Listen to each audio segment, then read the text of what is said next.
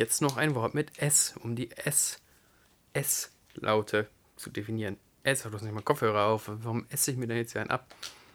Ich den benutze ja nie einen DSer. Benutzt du einen DSer für deine Podcasts? Basti? Nee, ich habe noch nie einen DSer benutzt. Ein DSer? Nee, ich, das habe ich ich bis esse jetzt. auch lieber, als dass ich DSe. Uh, Ja, herzlich willkommen bei Filme zum Dessert. Der Basti ist wieder hier. Wir trinken ein Atlantic Ale in alkoholfrei.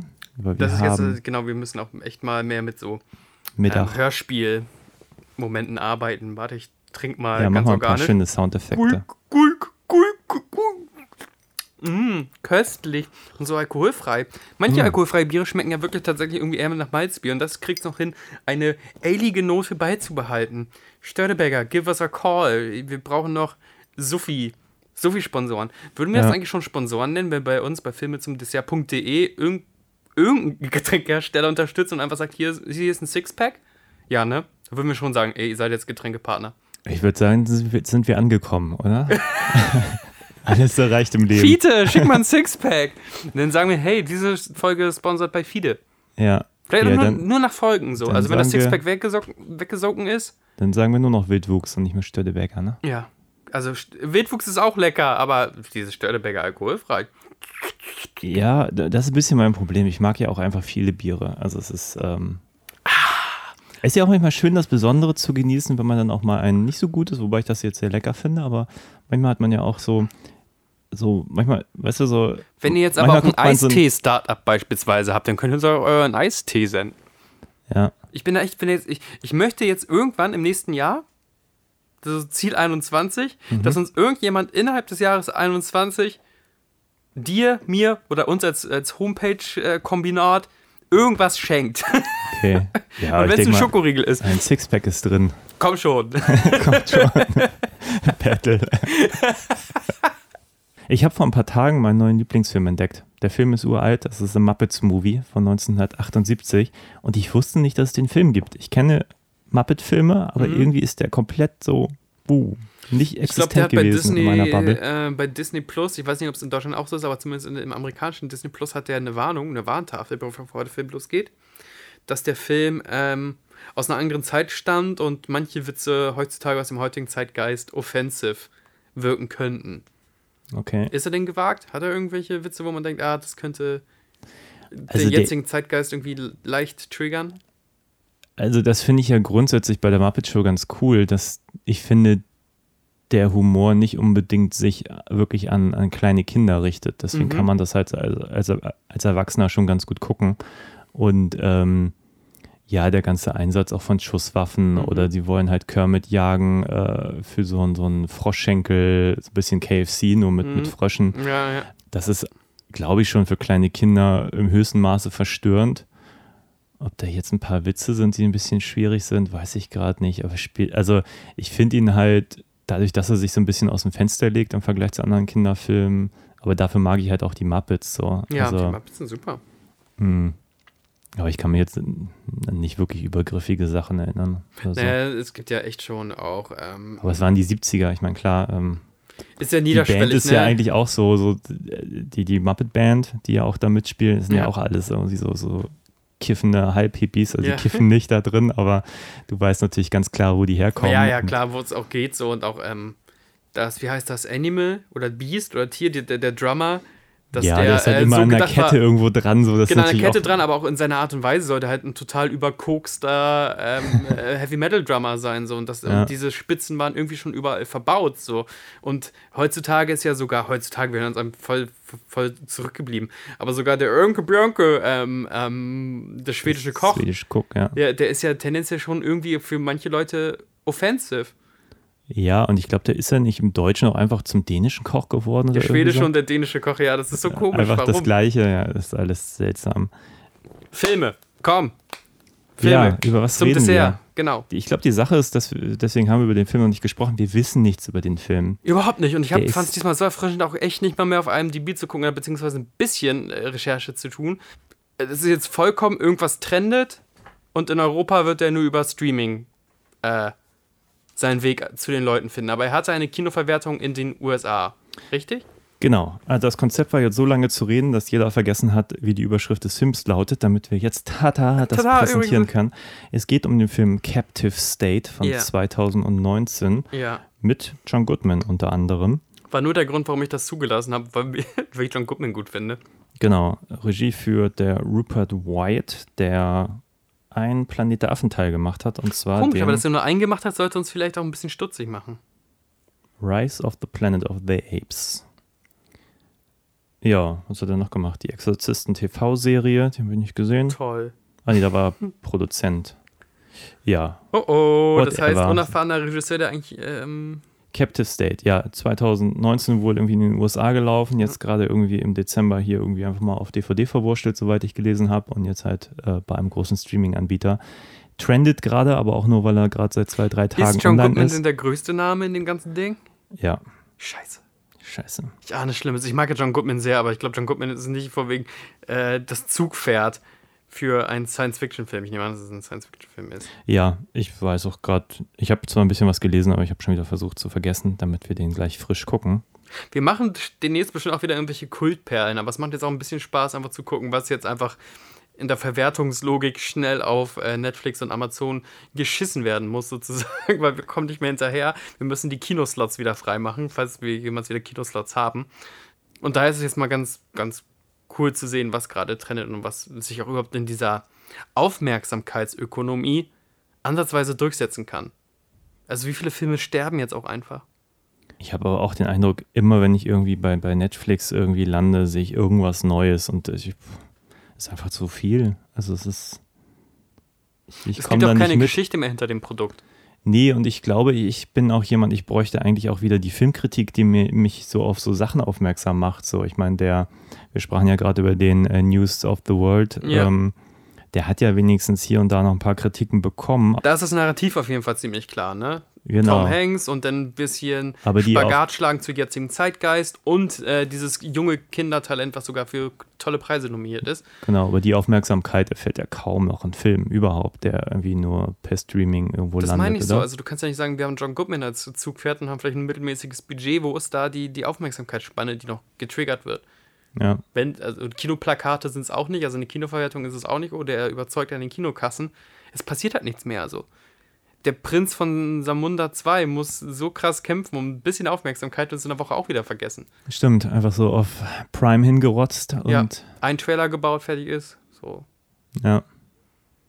Das war ein Riesending damals. In, ist der aus den 80ern? Der ist Ja, 30 ne? Jahre alt, ey. ja. 30 Jahre. Als ich das gelesen habe, war ich, wurde ich kurz depressiv.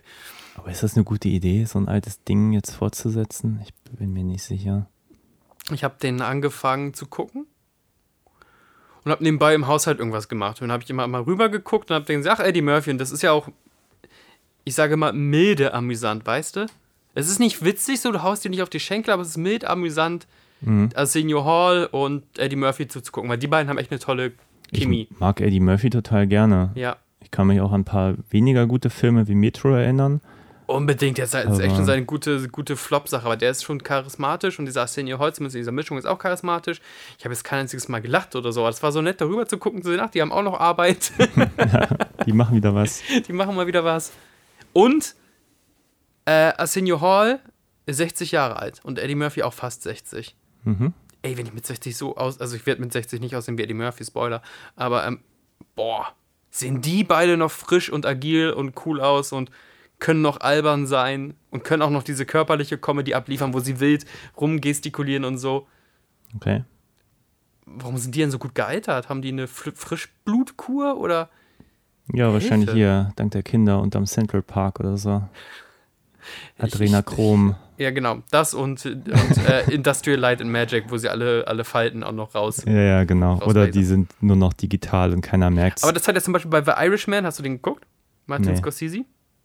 Ähm, da haben sie ja auch ähm, Robert De Niro verjüngt, ne? Digitale Maske, nicht Mhm. Kinder, digitale Maske. Und das macht den Film richtig krass unangenehm, weil Robert De Niro bewegt sich halt wie, ich glaube, zu der Zeit kurz vor 80-Jähriger. Du kannst dem eine digitale Maske aufsetzen, dann sieht er aus wie ein Taxi-Driver, das ist gut. Aber er läuft halt so langsam. Und es gibt eine Kampfszene, die halt überhaupt nicht mehr funktioniert, weil äh, Robert De Niro sich halt nicht agil bewegt und einfach nicht mehr die, diese körperliche Macht aufbringen kann. Da kannst du so viel digital draufklatschen, wie du willst. Wenn du sagst, Robert De Niro spielt immer noch Robert De Niro.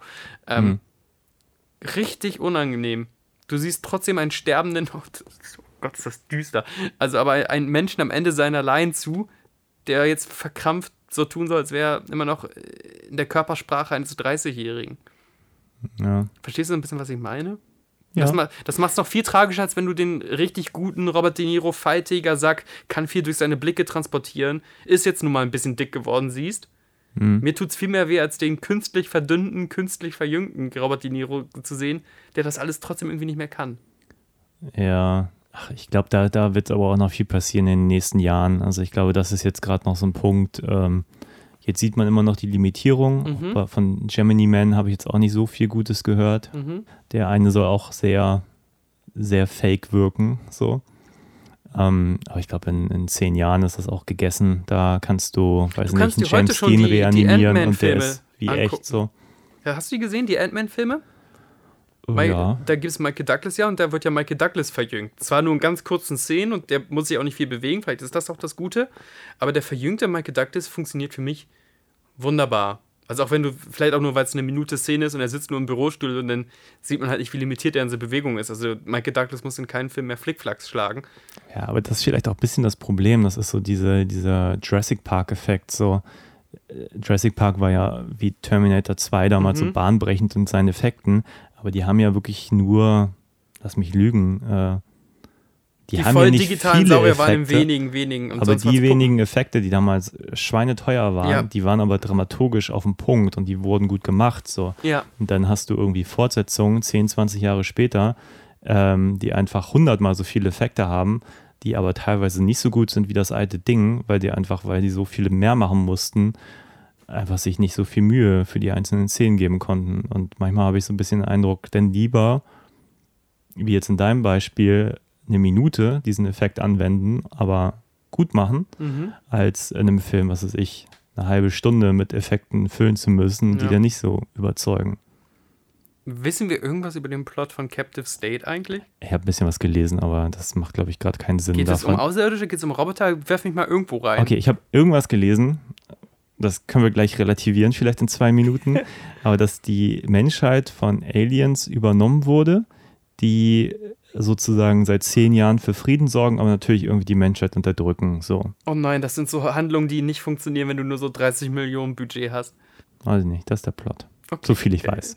Dann, dann mal rein in den, in den Tea. Ich, ich, ich musste nämlich auch schon wieder Pipi. Dieses so. Störteberger, das treibt ab und ich habe auch nur zwei Kaffee ganz schnell getrunken. Ja, Dann lass uns doch äh, lass mal Pipi-Pause machen. Vielleicht kriege ich noch von dir was anderes zu trinken angeboten und wir gucken diesen Film, der uns beiden komplett fremd ist. bis gleich.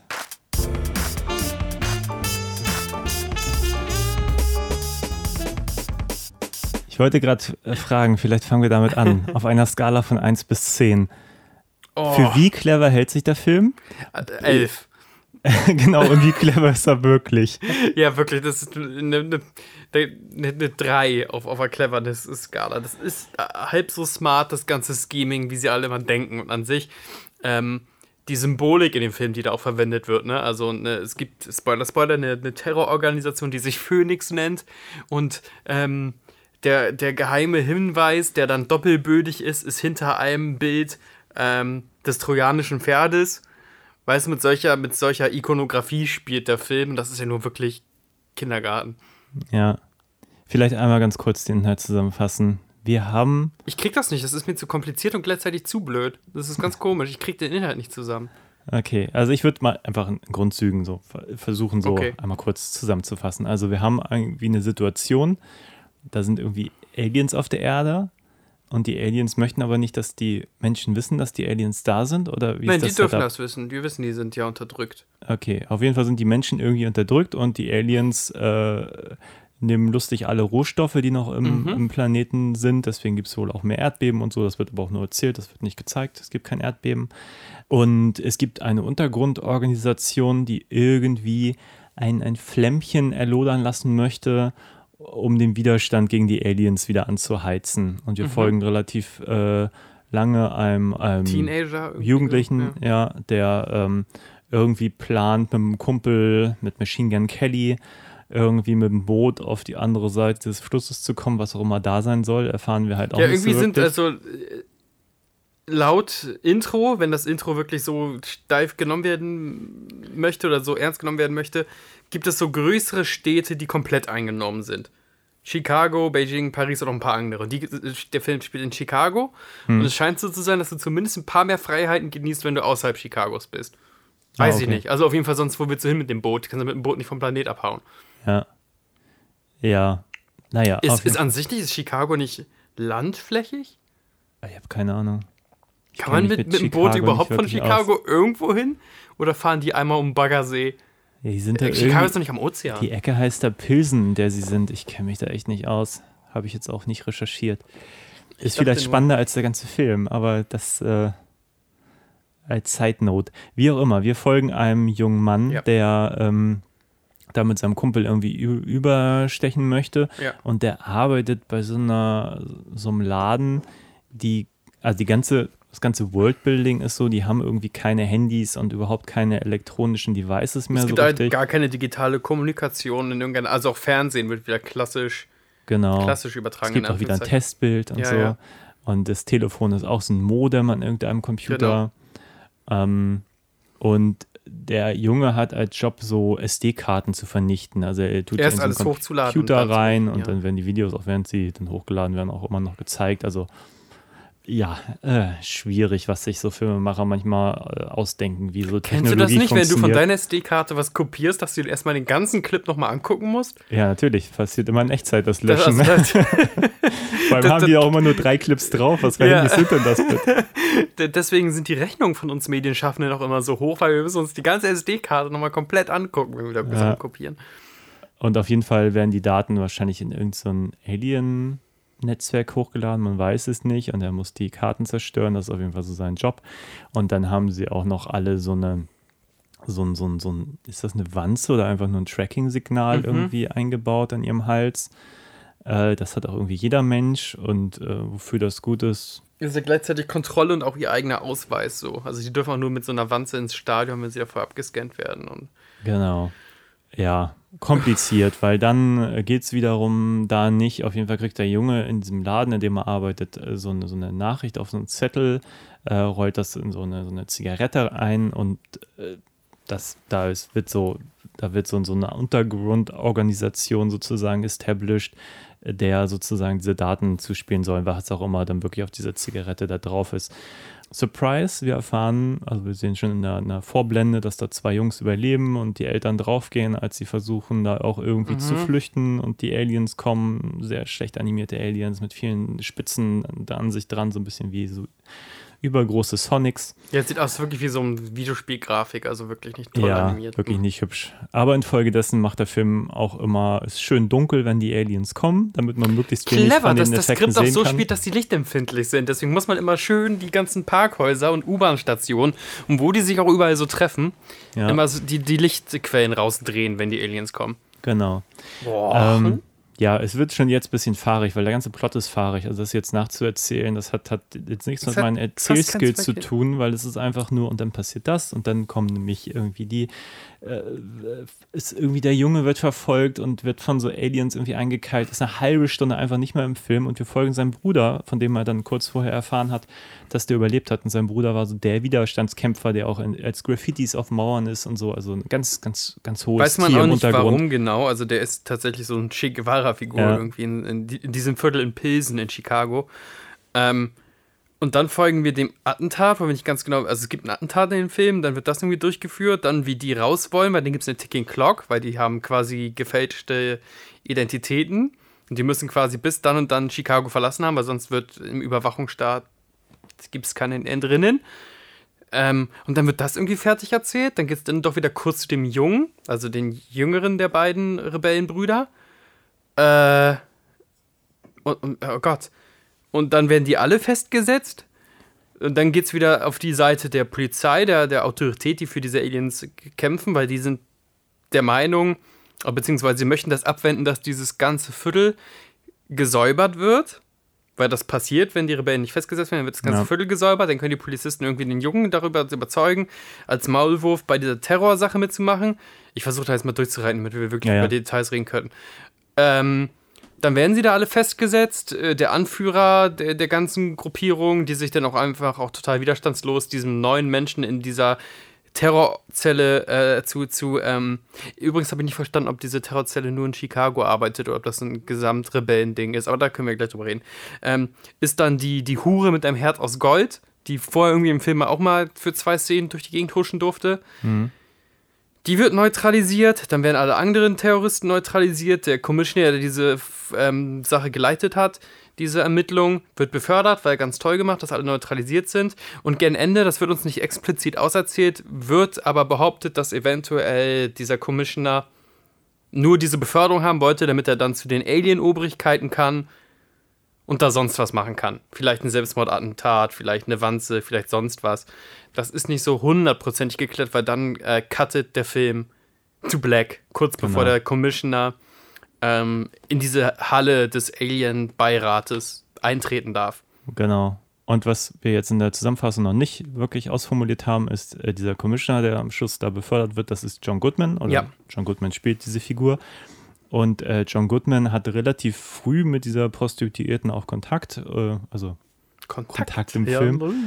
äh, und kriegt von ihr auch was und äh, später behauptet, er kennt sie nicht. Also man weiß relativ früh, er ist da irgendwie involviert und weiß mehr und äh, man ganz lange ist seine Persona halt auch nicht klar. Hilft er Mhm. dem Jungen, ist auf der Seite der Rebellen, hat er so eine eigene Agenda. Ist er jetzt wirklich irgendwie nur der Polizist, der Ja. irgendwie, oder was, das ist so, Mhm. der spielt so ein doppeltes Spiel, das weiß man sehr lange. Der Film Ja. tut sehr lange irgendwie alles dafür, auf keinen Fall, dass er irg- irgendeine Art von Position ergreift und auch am Ende endet es halt alles sehr diffus, sehr offen. So, genau, das ist der Film, würde ich jetzt mal so zusammenfassen. ja. Und zwischendurch passieren noch Dinge, dass Leuten diese Chips rausgenommen werden und äh, Ja, so, so, so, so operative Sachen, wie kommen äh, ähm, in einer nicht digitalen Welt Geheimnachrichten von A nach B, ne, äh, Comeback auf der Brieftaube, hast nicht gesehen, so Botenjungen, da, dann erinnert das kurz an The Wire, die einfach in der Ecke stehen und dann so heimlich, kennt man ja so, so Handgriff, Handshake-mäßig irgendwas in die Hand nehmen und dann weiter rumgangstern mit dicken Bomberjacken und dann aber äh, noch eine Radiostation, die irgendwie so eine Neonazi-Radiostation sein soll, aber das ist ja nur eine gefakte Neonazi-Radiostation, die dann irgendwie sagt, und heute auf speziellen Wunsch spielen wir dieses Lied. Bei dem Lied läuft dann irgendjemand aus der U-Bahn. Also ähm, so ein Nachzeichnen einer Untergrundkommunikation, was tendenziell interessant sein kann, wenn das so, so an das besetzte Frankreich oder das besetzte Polen erinnern soll, die Zeit der Intelligenzia. So, äh, Ja. äh, Problem ist, ähm, wenn dir zu viele Leute zu egal sind und du einfach nur Leute von A nach B rennen siehst, die sich gegenseitig so per Handshake Nachrichten äh, irgendwie ins, in, in den Ärmel knüllen, Ja. irgendwann kann man nicht mehr. Man kann sagen, ah, interessant. Wie lang kam dir der Film vor? Boah, sehr lang. Ich habe zwischendurch tatsächlich, weil ich eine Message bekommen habe, auf die Uhr geguckt und äh, habe mich dann gewundert, dass es noch, in Klammern, wir nehmen das jetzt hier nachmittags auf, noch 15 Uhr ist. Weil ich hätte schwören können, dass ich da drei Stunden dran gesessen habe. Ja, also laut IMDb ist der Film 109 Minuten. Ich habe gerade nochmal nachgeschaut.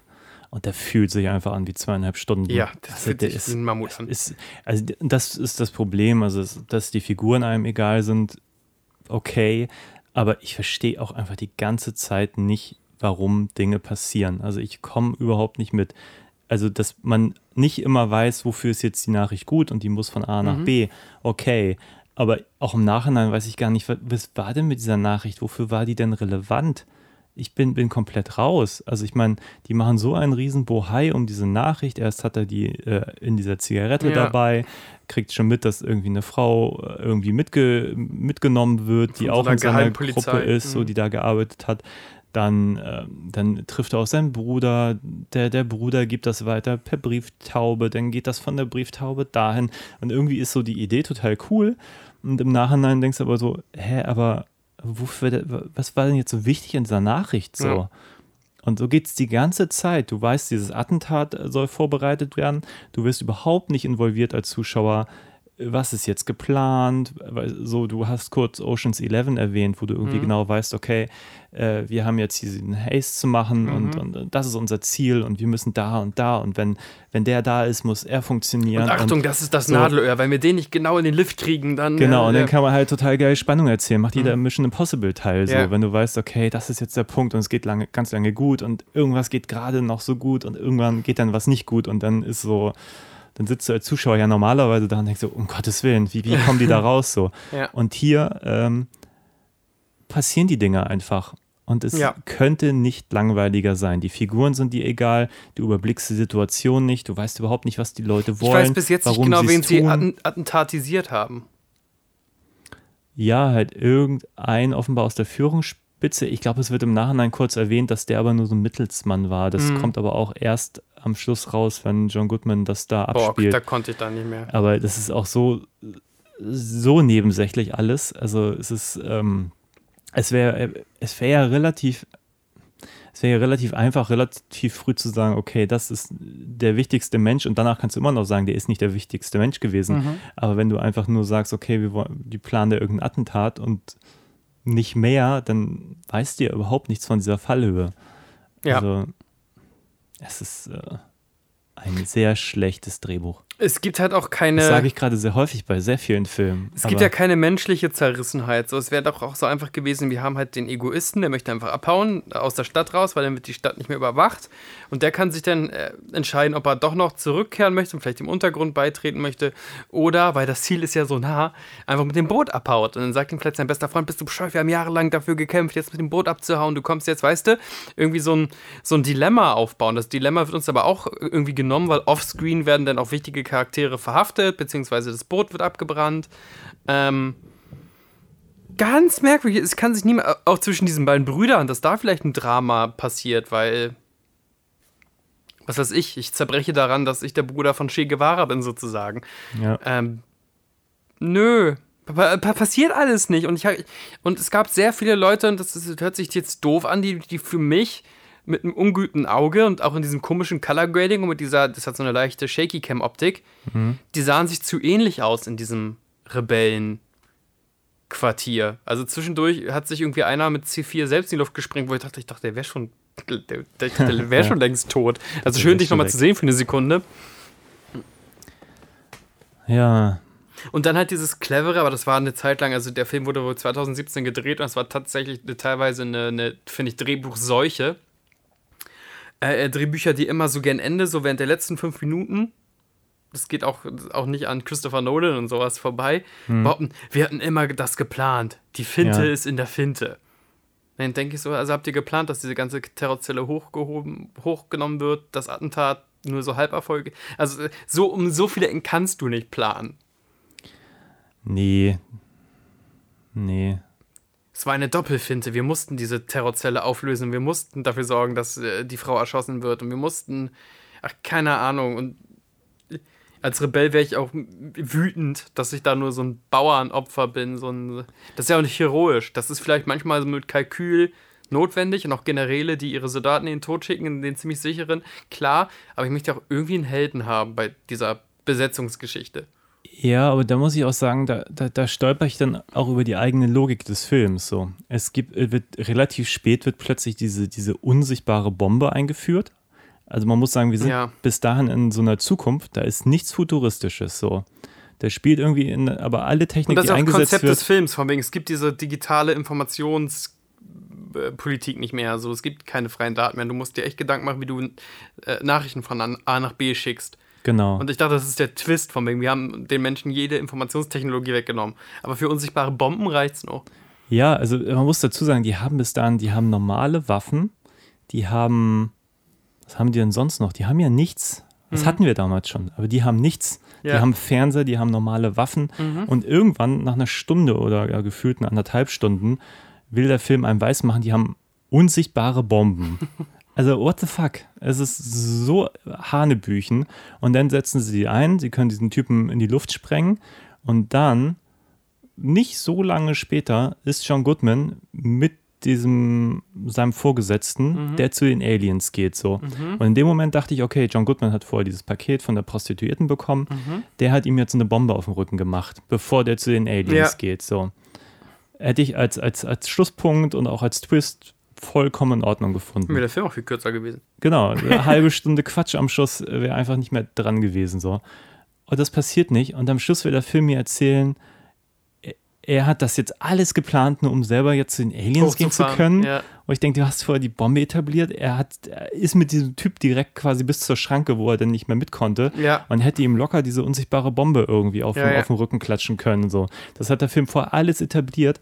Und dann soll, also, Dann weißt du, was vor ich allem all meine? seine Homies nicht umgekommen, die er dann am Ende in der Logik des Filmes irgendwie verraten musste oder opfern musste, damit er die Beförderung bekommt. Ja. Was ja vielleicht auch abgesprochen war. Und dann, hey, dann machen wir das, dann geht das nur so halb erfolgreich und dann bringt euch bitte alle um und dann bin ich befördert. Aber das ist mir zu Hanebüchen. Also, äh, so hat auch nicht, so hat keine Widerstandsbewegung jemals geplant. Ähm, Ja, aber es sind halt, für mich sind sind mehrere Paar Schuhe, was bei diesem Film zusammenkommt. Also A, ich, er ist nicht spannend, er ist in keiner Sekunde spannend, weil du einfach nie eine Fallhöhe etablierst. Worum Ja. geht's eigentlich? ja.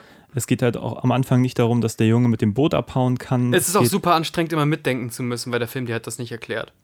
Genau, und es ist immer nur so, ja, und dann soll der Junge irgendwie da diese Zigarette irgendwo hinbringen und dann wird er quasi entführt. Und dann trifft er auf seinen Bruder und dann flüchtet er und dann flüchtet sein Bruder. Und dann bist du irgendwann, ist er sozusagen in so einer Pattsituation und du bist bei seinem Bruder und denkst so, hä, warum, warum hat denn jetzt der Hauptdarsteller geswitcht in diesem Film?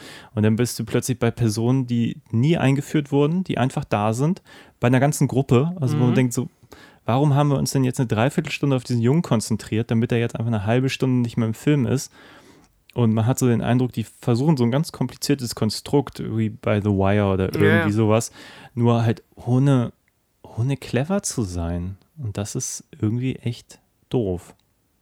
Sowas funktioniert in Serien ja dadurch ganz gut, dass du dir ganz, ganz viel Zeit lassen kannst. Also Beispiel The Wire. Ja, Äh, und auch die Menschen miterleben kannst. Dann ist eine Folge nur dem Boten gewidmet und eine Folge ist dem Mastermind gewidmet und eine Folge ist der Polizei gewidmet. Und da sind wir ganz, ganz nah dran und dann sehen wir die Verkettung. genau. Das macht Spaß. ja, es wenn fühlt sich an wie so ein Serienkonzept, wo sie gesagt haben, okay, wir lassen die erste Hälfte der ersten Der Folge weg, ja. und den Rest der anderen acht Staffeln erzählen wir in der zweiten Hälfte. Bisschen so wirkt das für mich. Das wäre dann noch viel dramatischer gekommen, wenn du auf einmal diese ganzen Rebellen, die alle den Freitod wählen müsst, irgendwie erstmal. Da wäre der Film ja noch länger gewesen, das will ich nur nicht, aber hättest du sie länger begleitet so und hättest wirklich gewusst. Ich kannte die alle nicht so. Und wie gesagt, ich Ja. dachte, Leute sind raus schon aus dem Spiel und dann doch nicht. Und wenn, und wenn dann das irgendwie tragisch erzählt wird, so, okay, darauf haben wir jahrelang hingearbeitet, jetzt suchen wir alle den Tod.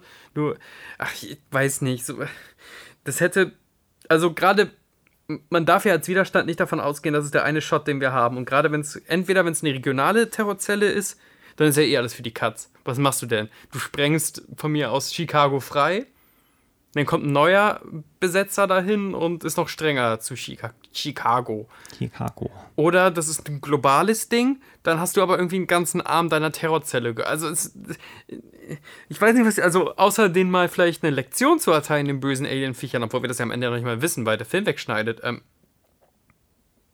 ich sehe die heroische Erzählung nicht. Ja. Also egal wie ich es drehe und wende, ich sehe einfach überhaupt nicht, was dieser Film möchte. Möchte er mich unterhalten, dann ist er einfach viel zu kompliziert. Möchte er irgendwie so ein politisches Statement abgeben, dafür finde ich ihn halt auch nicht konsequent. Äh, er ist halt auch nicht lustig, er macht halt auch, ich finde, er macht irgendwann in der zweiten Hälfte ein bisschen mehr Spaß als am Anfang. Es ist halt auch alles deprimierend, also ich frage mich auch, was für, was für eine Art von Dystopie erzählt der Film ja eigentlich so. So, die Bilder sind grün gefärbt. Wir haben auch kurz gesagt, die F Figuren funktionieren teilweise auch nicht, weil, wir, weil man sie auch menschlich nicht versteht. So, die sind zwar, Die sind auch gar nicht attached, ne? Also Genau. du möchtest auch jemand, dass jemand sein Leben nicht verliert. ja, beispielsweise im Film, äh, von mir aus auch im Kriegsfilm, gönnen wir auch, weil die haben eine Familie, die sie dann trotzdem über alles lieben. Äh, wenn Roberto Benini von den, von den Nazis weggeschleppt wird, ist das besonders tragisch, weil der vorher noch Faxen gemacht hat. So, und, und, Lachen und Joy. Und irgendwie hat der, der, die eine Person hat ja auch irgendwie eine Partnerin. Irgendwie, aber die vergisst er dann auch. Und die Leute sind die ganze Zeit nur droopy und, und die Mundwinkel gehen nach unten und der Film ist so zwischen unterkühlt und so leicht grünlich gegradet, macht also für meine Augen auch irgendwie keine Freude. Ähm, Also zumindest mir geht es dann so, dass ich, also wenn, wenn die Figuren keinen Spaß haben an ihrer Existenz, habe ich auch keinen Spaß an ihrer Existenz. Ich, also ich blicke halt auch überhaupt nicht, was das soll. Also ich meine, die, diese Freundin zum Beispiel, ja, die wird einmal ganz kurz am Anfang gezeigt, die wachen irgendwie auf. Dann erwähnt er sie auch nochmal seinem Bruder gegenüber, wahrscheinlich, weil die gemerkt haben, okay, äh, die Freundin kommt zu kurz, wir müssen nochmal erwähnen, dass er eine Freundin hat. Nicht, Ja, dass ja. man danach, dann kommt eine hochdramatische Szene mit den beiden und denkt sich nur, warum soll mich das jetzt interessieren? Ich war jetzt den ganzen Film noch nicht mit dieser Freundin so. Und dann ist diese ganze Szene aber auch so, so blöd in den Plot eingewoben, dass das ganze Gespräch mitgelauscht wird von, von John Goodmans Charakter und aber auch alles erwähnt wird. Jedes Geheimnis wird einfach ausformuliert und alle hören mit. Und dann denkt sich so, wie doof kann man denn sein? Dieser Junge rennt die ganze Nacht nachts mit, mit Mütze durch die Gegend und, und will sich auch von den Nachbarn nicht erwischen lassen. Und dann führen die so ein Gespräch, wo sie jedes Geheimnis verraten. Also auch Geheimnisse, die denen selber wichtig sind, dass er, dass er sein Bruder noch lebt, der im Untergrund ist. Von dem er weiß, ich gefährde den, wenn jemand weiß, dass der noch lebt. Und dann sagt er das in so einer lautstarken Diskussion und die Polizei hört mit und ich denke so, ich, ich verliere euch alle als Charaktere, wenn ihr euch so dumm anstellt, ähm, wenn ich noch nicht mal irgendwie einen, emotionalen Kontakt zu euch habe. Hatten die Zweimal. Brüder eigentlich ein kompliziertes Verhältnis oder nicht? Das habe ich auch alles nicht verstanden. Mochten die sich im Herzen oder war das belastet? Naja, es wird ja gar nicht ausformuliert. Ja. Ich meine, letztlich haben die ja offenbar diese, diese Erfahrung, dass die Eltern sich ja umgebracht haben Anfang, Ja. beziehungsweise umgebracht, die wollen halt, wo auch immer die hinwollen, die wollen auf die andere Seite durch diese Tunnel und werden dann von den Aliens aufgehalten und die Mhm. Eltern werden in einer relativ dramatischen ersten Szene, wo ich noch dachte, oh, das könnte nett werden, Ja. umgebracht und daraufhin wird ja auch sofort das Alien in all seiner bescheidenen CGI-Pracht gezeigt. Auch unnötig, hätte man gar nicht, weißt du, das ist eine, starke Szene, die fahren durch so eine Barriere durchdecken, die schaffen, Ja. die schaffen, die schaffen es. Auf einmal gibt es irgendwie so einen Lichtblitz oder so, so ein, und die, die, die Menschen verdampfen quasi. Ja. Bums, super, super Genau. gruselig. Wir sehen auch die beiden Jungs platzen, so. hinten und, Ja. und wissen, okay, krass. Und anstatt einfach in den Vorspann zu springen, sieht Ja. man nochmal das Alien. Unnötig, blöd. Es sieht auch nicht gut aus. Nee, das sieht aus wie so ein, so ein wie heißen denn diese Stachelschweine? Also die Ja. haben so, so Stachelschweinstruktur, nur halt auch vor ihrem Gesicht und sowas. So Ja, aber ich meine, was für eine blöde Entscheidung. Im ganzen Film treffen sie die Entscheidung, wir machen eh alle Szenen dunkels mit den Alien, weil wir offenbar auch nicht viel Geld für Effekte haben Mhm. Nee. und auch teilweise Raumschiff-Effekte sehen nicht gut aus und Überhaupt so. nicht, sieht furchtbar aus. Und wie kann man denn auf die Idee kommen, nach drei Minuten dieses Alien komplett zu entlarven? Ich meine, jeder, der Alien gesehen hat, den ersten weiß, man baut auch so ein, so ein Monster auf, in dem man es möglichst wenig zeigt. Mhm, Was für äh, doofe Entscheidung trifft dieser Film? Von der ersten Minute eigentlich an. Dem Film hätte auf jeden Fall gut getan, auch ein paar Tropes zu bedienen. Es gibt äh, die schöne Trope von wegen des großmäuligen besten Freunds, der stirbt dann irgendwann im, im, im zweiten Drittel des Films oder so, aber man hat ihn trotzdem ein bisschen lieb, weil er ein bisschen frech war und das wäre so eine Rolle gewesen, die irgendwie Machine Gun Kelly ähm, zugeschrieben worden wäre. Wir hätten wir den ein bisschen mehr gezeigt und wie cool ihre Bromance sozusagen ist und, und dann kriegt er einen dramatischen Tod und wegen dem dramatischen Tod kann sich der kleine Bruder dann doch noch viel entschlossener dem großen Bruder anschließen oder sowas. Ja. Ist ein Trope, ist jetzt die platteste Story, die ich jetzt so zeichnen kann, aber das hätte mir zumindest ein bisschen was gegeben. Also es gibt halt auch Tropes für einen gewissen Grund.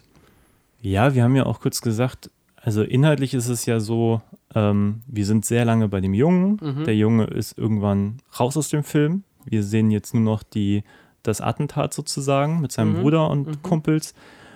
Dann werden die alle irgendwie hops genommen und sterben. Und dann will der Polizeichef, dass der Junge nochmal für ihn was tut. So. Und dann denkt man sich, aber der Junge war jetzt eine halbe Stunde gar nicht mehr im Film. Also wir haben uns ja wirklich gefragt, was, was, wa- was hat denn der Junge jetzt, weswegen der, dieser Commissioner jetzt irgendwie ihn benötigt? Also Ja. Der, der hat ja gar keine Skills, der hat ja gar Nein. keine Kontakte, der ist ja noch nicht mal in dieser Untergrund-Szene drin. Nee, nicht so richtig. Der hat einmal diesen Botengang gemacht, so, aber der, der ist jetzt nicht im inneren Circle und ich weiß auch gar nicht genau, was denn am Ende der magische Schlüssel ist, dass es dann ein Ja, der Zugriff magische gibt. Schlüssel ist, das erfahren wir im Nachhinein, dass die sich ja alle kannten. Ja, klar, nee, unter den ja, das ist logisch, Ja. aber von wegen, dass sie den nochmal hinschicken. Genau, wegen, du machst jetzt diese Geheimmission, dann fährt er nur von A nach B in so einem Laster. Ja, das ist noch nicht mal eine Geheimmission. Aber ich meine, das hätte ja, das hätte ja einfach viel besser funktioniert, wenn der Junge bei diesem ganzen Attentat dabei wäre und auch Leute getroffen hätte, die nachher Sinn machen Ich kenne den Bombenleger, ich kenne den Kontakt. für den aber- Kontakt ja, irgendwie, dass, Ja, ja. dass der da in der Szene drin ist. Ja, ja. So. Und äh, das- es ist so, es ist so undurchdacht, das alles. Ich, ich bin, also, ich verstehe nicht, was, warum man diese Ja, guck mal, man Entscheidung hätte es echt so einfach erzählen können. Was heißt so einfach? Jetzt gibt es Skript Dr. Oschinski. Ähm, er trifft seinen Bruder wieder. Ist deswegen total ähm, hin und her gerissen, weil eigentlich wollte er abhauen. Das Abhauen ist eigentlich so gesichert. Sein Bruder sagt, nee, es gibt Größeres als unser eigenes Schicksal. Äh, er weiß noch nicht, er ist noch nicht richtig auf der Reihe. Dann stirbt sein bester Freund irgendwie, Machine Gun Kelly, durch die Willkür des Systems.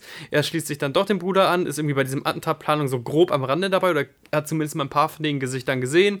Das geht alles genauso schief, wie es in dem Skript schief lief. Dann sagt John Goodman, aber ich glaube, du weißt ganz genau, wer die Bombe gebaut hat. Dein Bruder sitzt eh schon in der Scheiße und wenn du jetzt nicht den auch noch verrätst, dann ähm, wird hier eine Säuberung von Pilsen, diesem Viertel, durchgeführt.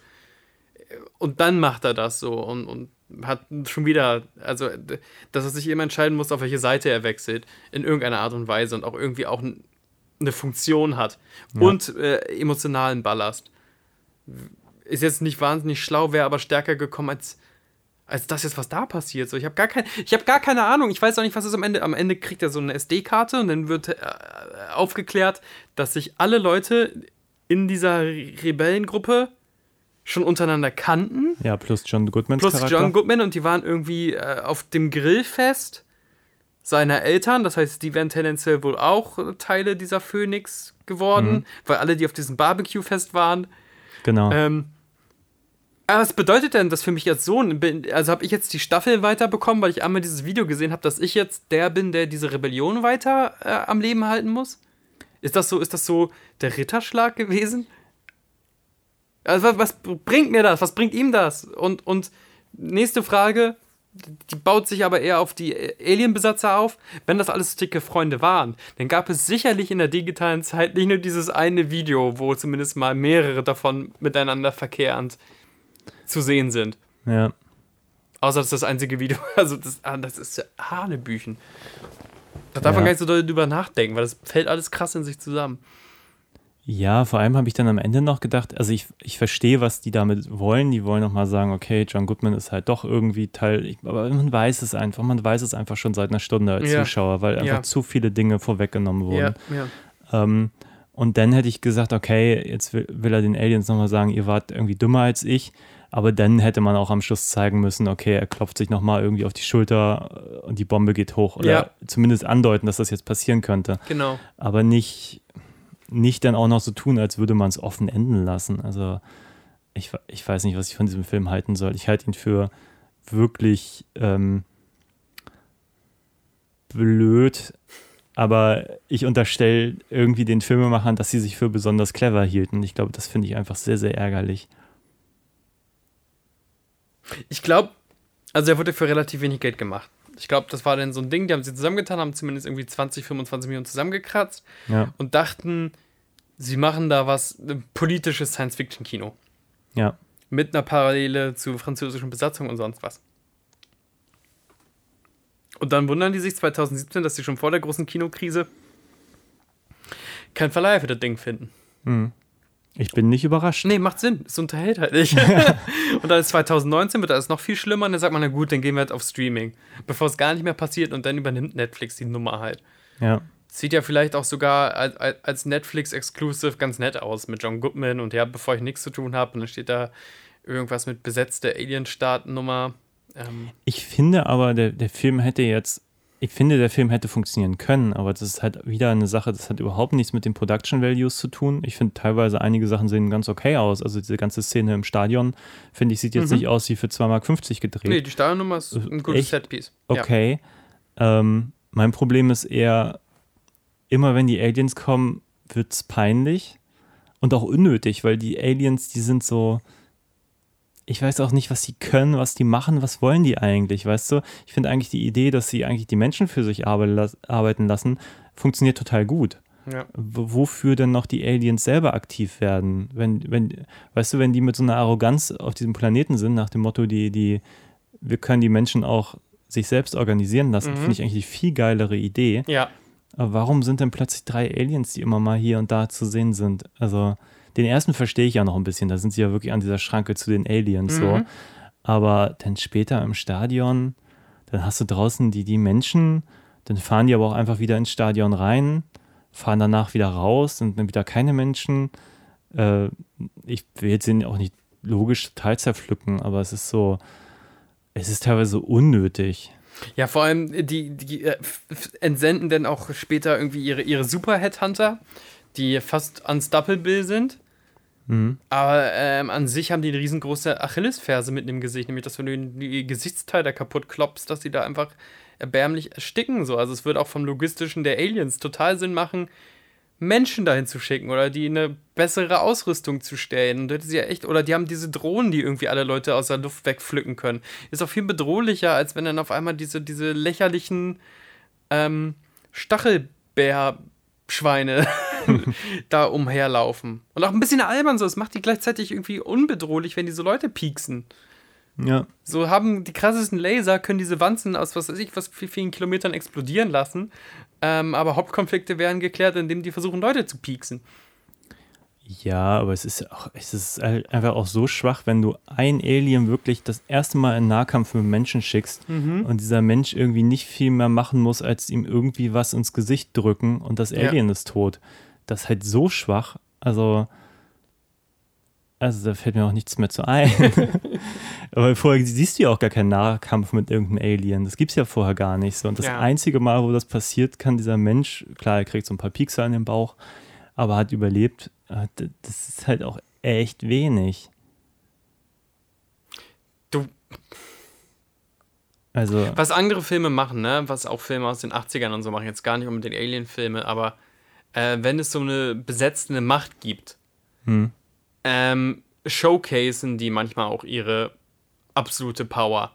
ja, Also äh, ich, ich denke jetzt gerade an die Szene Running Man. In Running Man geht es nicht darum, von wegen, dass da Aliens besetzen, aber ey, da, da, das ist auch einfach ein Start, der schiefgelaufen ist. So, dann haben sie das einfachste der Welt, nämlich diese lustigen Halsbänder und die fliegen in die Luft. Du, du hörst nicht auf die, die fliegen in die Luft. Und dadurch ist schon geklärt, von wegen, wir müssen gar nicht in Nahkampf gehen, wir müssen nicht mal auf die schießen oder so, wir haben die andauernde Überwachung. Wenn du nicht spurst, puff, Kopf weg. Ähm, es gibt so eine japanische Serie, die ich letztens geguckt habe, irgendwie, wo auch da wird das gar nicht geklärt, welche Macht da eigentlich Tokio besetzt. Aber wenn du dich nicht an, an, daran hältst, was die wollen, kommt von oben so eine Art Laserstrahl und, und brutzelt dir das Hirn weg. Total irgendwie gruselig, weil die können auch irgendwo in der Stube sitzen, aber dadurch, dass die per Satellit oder sonst was dich aufspüren können, und dann bist du klinisch tot gemacht. Da Ja. muss kein schlecht animiertes Stachelschwein-Monster hin und das dann irgendwie vom Feuerlöscher verprügelt wird. Und ja. Also wir haben das jetzt auch schon in, in vielen, vielen Podcasts auch immer wieder angesprochen, das Worldbuilding selber. Also wenn der Film eine Logik aufbaut, ist es halt immer blöd, wenn der Film sich nicht an seine eigene Logik hält. Mhm. Und wir haben zum Beispiel diese Dinger, die die Leute im Hals haben. ja, Äh, und ich weiß jetzt auch immer noch nicht, was das eigentlich ist. Sind das einfach nur Ortungssysteme? Sind das nur so IDs? Sind das wirklich Wanzen? genau. Ich habe auch gedacht, eine Zeit lang, die können vielleicht platzen und dann bluten die Ja, Leute irgendwie von innen aus oder sowas. Mal, wenn jemand unter Stress gerät, pulsieren die auch. Und ähm, aber dieser Junge entdeckt erst relativ spät so eine Halskrause, um dieses Ding offenbar irgendwie auszuschalten. Dann setzt er diese Halskrause aber auch nur manchmal ein, wird dann auch zwischenzeitlich mal abgehört, wo man denkt, wenn er weiß, er hat eine Wanze in seinem, seinem Hals, Mhm. also entweder setzt er diese Halskrause dann immer ein, gerade wenn er über seinen Bruder erzählt, von dem keiner weiß, dass er existiert, so. Ähm, es macht halt einfach, es macht wirklich keinen Sinn und das aber auf so einem Level, wo ich das einfach ärgerlich finde, so. Weil, weißt du, wenn diese Figur, die rennt seit Sekunde eins durch die dunklen Straßen, versucht nicht aufzufallen, ist immer auf der Flucht und dann weiß er nicht, dass seine Wanze in seinem Hals ihn abhören kann. Ich bin, da so hilflos, wenn ich nur drüber nachdenke. Was ist denn, wer hat sich denn das ausgedacht? Ja, vor allem, ich habe gar kein, also die wollen ja auch so ein Spinnennetz zeigen. Ja, An Kommunikation, an Organisation, an. Äh, äh, es ist echt schwer, bestimmt, aber der Film kriegt es halt überhaupt nicht hin, äh, Distanzen und Locations zu erzählen. Der Film und, und auch die, dadurch dieses ganze Spinnennetz fühlt sich total mickrig an. Ich meine, das ist irgendwie eine der größten Städte der USA und es wird ja auch suggeriert, dass es vielleicht sogar noch viel weiter geht. Ich weiß aber gar nicht, wo die alle immer sind. Und irgendwie sind sie irgendwie alle immer total nah beieinander, weil die können immer von Szene auf Szene einfach immer in ein. Und die Häuser sehen relativ gleich aus und so. Mhm. Und da reinplatzen und sagen: Übrigens, jetzt bin ich hier. Ich weiß nicht, wo die Razzien stattfinden. Ich weiß nicht, welche St- Stützpunkte gerade hops genommen werden von der Faschisto faschistoiden Macht. Ich weiß gar nichts. Und das macht es so anstrengend, weil du musst irgendwie darauf achten, dass du eventuell irgendwie wieder ein Signal bekommst von einer der Figuren. Das machen sie ja schon, die erzählen ja auch manchmal, was gerade passiert ist. Und dann hoffst du, wieder aufs Pferd aufsteigen zu können. Also ich hatte zumindest immer das Gefühl, ich glaube, ich habe irgendwas verpasst. Scheiße, habe ich gerade aufs Handy geguckt? Okay, erstmal ganz doll konzentrieren. Wo, wo greifen die gerade zu und wen nehmen sie gerade hops? Und ist das eine wichtige Figur, die gerade von der Polizei auf den Boden gerammt wird? Dann erzählt er irgendwie irgendwas. Dann bin ich so, okay, das ist äh, der Leiter, der, der Schmuggler. Was, was ist los? Und ich kam da nicht hinterher. Ich habe mich wirklich blöd gefühlt auch bei dem Film. Jetzt lachen mich bestimmt auch Leute aus, weil der. aber. I was completely lost. Immer, immer wenn Leute eine Tür eingetreten haben, habe ich nicht gewusst, welche Tür gerade eingetreten wird. Das passiert bei anderen Filmen nicht. Ja. Ja, gebe ich dir recht. Es, äh, wir haben uns irgendwann mal gewundert, dass Machine Gun Kelly noch lebt. Ja, Äh, ich dachte, ich hätte auch schwören können, der ist tot. und danach ist er aber auch wieder weg. Das hat ja jetzt auch keine Bewandtnis, diese Szene. Es ist, es ist leider. Und selbst da wissen wir nicht, ob der tot ist oder nicht, so, weil, also der widersetzt sich der Staatsgewalt, Hm. wird irgendwie zu Boden gerammt und dann treten ein paar Leute auf ihn ein, so. Und andere Filme hätten jetzt entweder gezeigt, von wegen, äh, äh, wie, wie ernst die Verletzungen sind, ne? Äh, Mutmaßliche und, und bösartige, überzogene Polizeigewalt. Und dann hätten wir ahnen können, wie sein Zustand von diesem Typen ist, weil wir einmal eine Nahaufnahme gekriegt haben oder so. Das kriegen wir einfach nicht. Der wird quasi aus. Also, der letzte Auftritt ist wirklich, der wird aus dem Screen, aus dem Frame geschubst. Und dann wie in so schlechten Comedy-Filmen treten. Das hört sich doof an, aber man kennt es so, von wegen so ein Eintreten, du siehst aber die Figur nur bis zum Bauch. Du siehst halt nur, wie sie so hin und her wippen.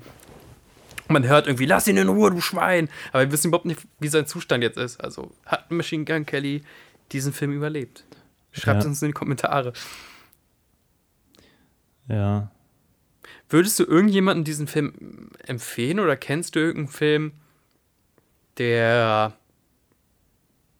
mh, zu, zumindest auf so einen ähnlichen Nervenkitzel einzahlt?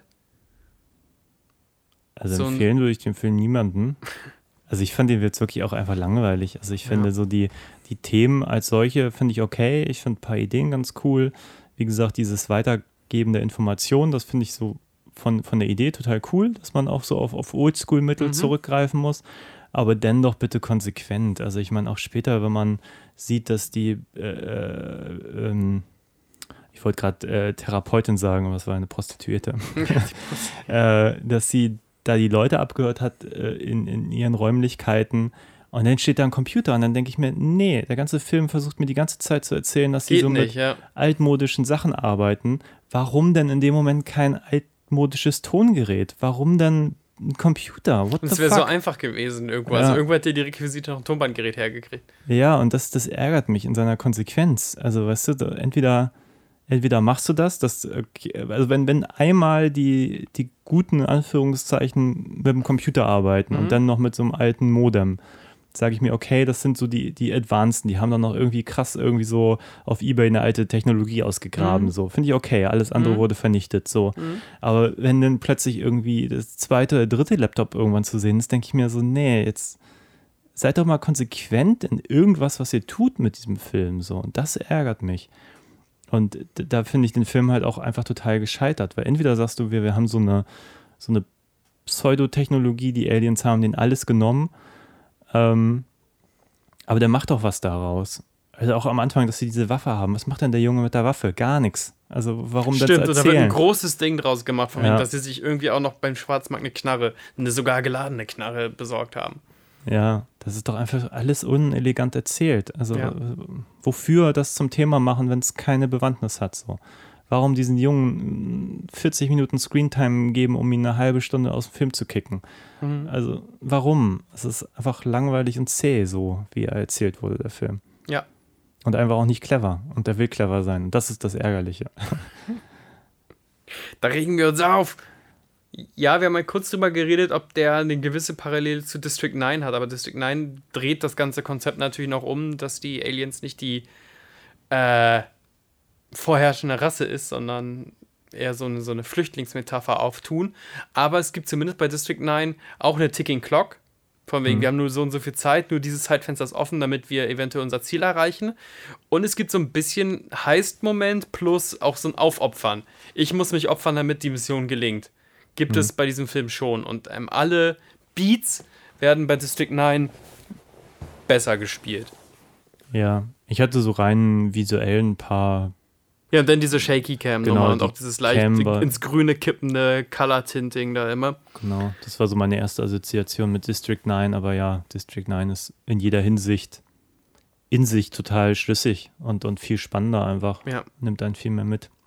Und du findest halt auch den Hauptcharakter oder alle Charaktere irgendwie cooler, weil du weißt, was da noch irgendwie mit passiert ist, so dass der Hauptcharakter irgendwie so ein bürokratischer Loser ist, der sich ein bisschen zu cool fühlt, für sein eigenes Gut. Das macht ihn so schön fehlbar. Und dadurch möchtest du aber trotzdem vielleicht sehen, wie er ähm, seine Mission erfüllt. Mhm. Und die einzige Charakterisierung, die wir ähm, bei diesen Rebellen kriegen in diesem Film jetzt, ist halt, dass die in einer Szene irgendwie ein bisschen Koks ziehen. Zwei von den Leuten. Und daraus hätte man ja auch schon was machen können. Leute, die sich Ja. nur trauen, im Hintergrund zu sein.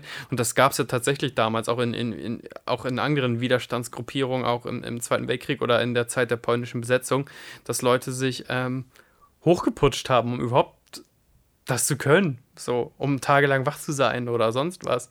Ja. Das ist der, der Mühe-Charakterisierung, aber die wird dann ja auch irgendwie fallen gelassen. Aber das hätte ich schon witzig gefunden, so die beiden Koksnasen, die je, vor jedem Einsatz noch irgendwie einen ballern müssen. Ja, ich fand jetzt auch die Truppe, es gab immer so kleine Momente, wo ich dachte, okay, da bin ich jetzt für einen ganz kleinen Moment dabei. Es gibt zum Beispiel diesen, diesen Zeitungsmenschen, der diese Anzeigen irgendwie immer für die schaltet Ja, und ganz offenbar ziemlich aufgeregt ist, wenn, wenn er so eine Anzeige wieder reinkriegt und das dann sozusagen abstempeln lassen muss. Das war so ein kleiner Moment, wo ich dachte, cool, total spannend. Auch die Figur eigentlich, so ein, eigentlich so ein, so ein Typ, der, der irgendwie für die gute Sache sich da einfach total überwinden muss, so seinen kleinen Beitrag zu leisten. Und ähm, nichts wird draus gemacht. Und das ist halt so schade, weil da wäre so viel Potenzial drin, meines Erachtens. Also, und weißt du, ich, ich musste gerade an, an Police Story denken, komplett anderer Film, aber der fängt halt so an, Jackie Chan ist mit einem Kollegen im Einsatz und der hat, äh, traut sich überhaupt nicht mit einer Waffe auf, auf, auf Gangster zu, zu zielen und ist am Zittern und so. Und ich denke mir, in, in, in zwei Minuten alberner Police Story habe ich aber viel mehr so einen Charakter irgendwie Ja. erfahren, als jetzt hier in dem ganzen Film, der aber auch so viel, einen viel ernsteren Duktus mit sich bringt. Und ja, blöd. oh, auf jeden Fall. Und ähm, ob wir der Film jetzt auch mit, ähm, mit dem Cast tendenziell auch irgendwie sogar Talent drin hätte. Ähm, aber die gucken halt alle immer nur traurig. Also das kann ja auch nicht, das ist ja keine komplexe Note, die sogar darstellerisch von wegen, oh, dann habe ich dieses Ensemble dabei zugeguckt. Es fühlt sich auch nicht an wie ein krasses Ensemble-Piece. Es fühlt sich an wie gar nichts. Ja, aber ich würde sagen, die Schauspieler sind alle gut. Ja, die, unbedingt. Die Rollen sind nicht gut, das ist das Problem. Die haben halt alle keine ernsthafte Bewandtnis oder wenn, dann versteht man sie nicht. Ähm, und vor allem ist man nicht dabei, äh, zu wissen, was die jetzt vorhaben, um mit denen mitzugehen. So. Mhm. Ich habe auch irgendwann gedacht, dann hatte die, die haben ja irgendwann diese, diese Dinger aus dem Hals gebaut, äh, rausgenommen. Und dann hat die eine Frau noch so, so einen Verband und dann Mhm. sagt noch jemand, und dann trägt sie so ein Abendkleid und der Verband ist voll zu sehen und dann sagt noch jemand, nee, das musst du abnehmen. Ja. Und ich glaube, dann reißt sie den Verband ab und die Wunde ist noch nicht mal mehr zu sehen, wo ich mir denke, hä? also entweder trägt sie den Verband, weil sie da eine Wunde hat. äh, Die OP war wahrscheinlich zwei Stunden her. Ja. Natürlich hat sie da noch den Verband dran, dann musste Ja. sie halt Klamotten drüber ziehen, aber das war auch so staccato geschnitten, dass du auch die Orientierung im Raum verloren hast. Und also ich weiß wirklich nicht, was sich die Leute dabei gedacht haben. Ja, guck lieber das Hausboot. Ähm, Ja, ich fürchte, also es ist wirklich kein guter Film. ja, hast du sonst noch irgendein Thema, weil sonst bin ich, also ich finde schon, wir haben aus, aus der Grütze, Das Also, Beste gemacht, ja. ja, ey, Kev dann, State. dann ähm, lieber echt Was was, gibst was du eben abschließende Bewertung? Ne, ich, ich, kann, ich kann ihn echt auf gar keinen Fall empfehlen. So. Ich finde, find, ich, ich sehne mich schon wieder an Zeiten, äh, wo wir dumme Sachen gucken. Wir wissen beide, dass es dumme Sachen sind, aber auch der Regisseur wusste im Bestfall, dass es eine dumme Sache ist und die Schauspieler wussten, dass es eine dumme Sache ist. Aber wir hauen uns da wenigstens auf die Schenkel hier ab und an.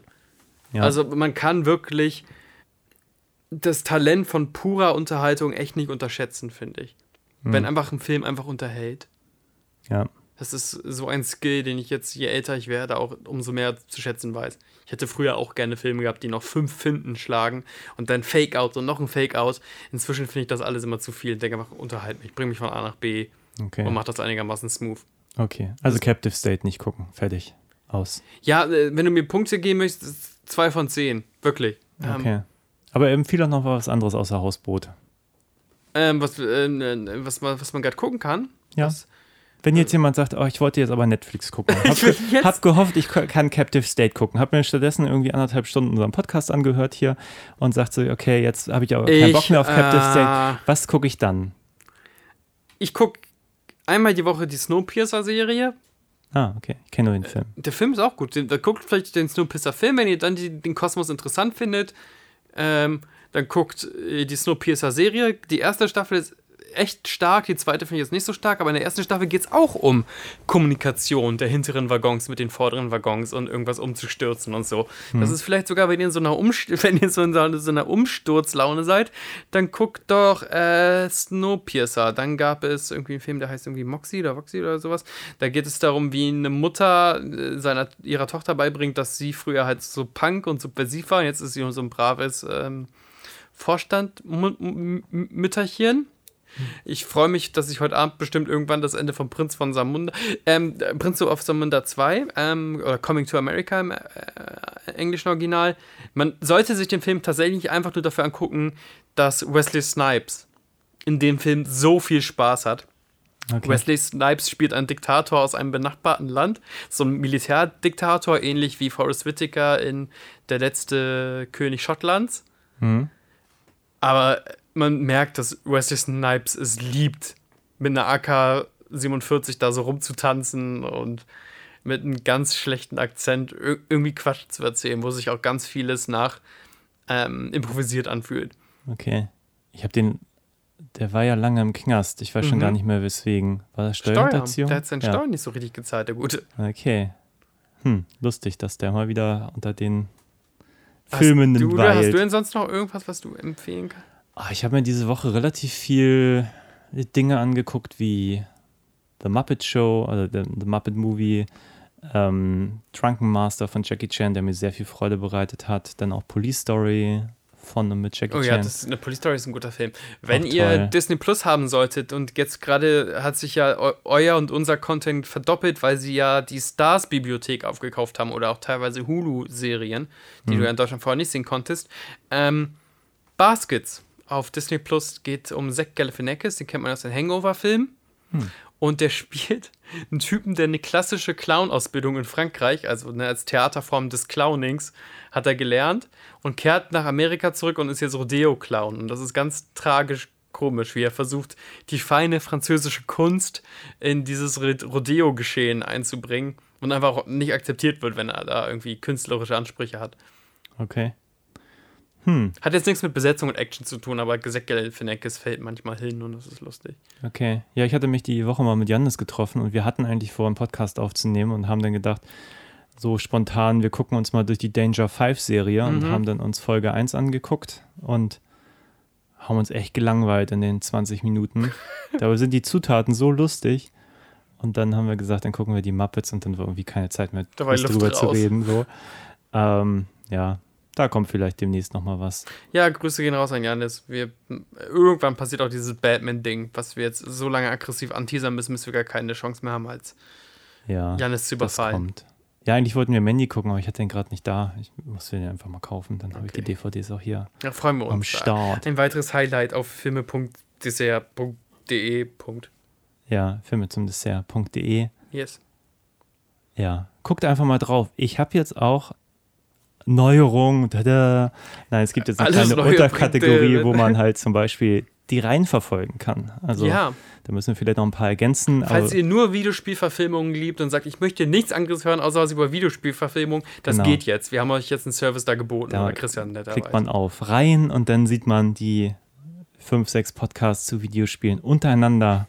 Die ja immer noch zu unseren Besten gehören, ehrlich. Also, Total äh, zeitgemäß, ja. Bei, bei, bei Filmen der Stunde setzen wir uns irgendwie immer in die Nesseln und wenn wir über Videospiele-Verfilmungen irgendwas machen dürfen, dann blühen wir echt immer auf.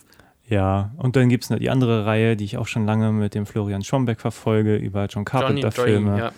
Das macht auch immer Freude. Da haben wir gerade Ghosts of Mars gesehen. Nicht sein bestes Werk, aber ich glaube, der Podcast ist ganz unterhaltsam geworden. Ja, sträflich Dazu. zu kurz. Es ist ja sowieso, äh, schlechte Filme führen manchmal auch zu spaßigen Diskussionen. Äh, und also mir zeigt das auch echt mein Algorithmus ganz klar. Ja. Immer wenn ich versuche klug zu sein, geht das derbe nach hinten Unser los. und ich Dead or abgestraft. Podcast ist vielleicht. ja, ich will nicht sagen, er ist der Beste. Es gab schon ein paar gute, aber der war schon weit vorn. Und der ist Champions Spaß League. gemacht. Der ist Champions League. Hört Ja. euch doch den auch nochmal an und lasst uns einen Kommentar da. Ähm, übers Sharen und weitersagen freuen wir uns auch immer als, als Mini-Content-Macher. Ähm, habt noch eine angenehme Woche, ein angenehmes Leben und hoffentlich hören wir uns bald auf dieser Welle wieder. Ja, da schließe ich mich an. Habt einen schönen Tag. Auf Wiedersehen. Tschüss.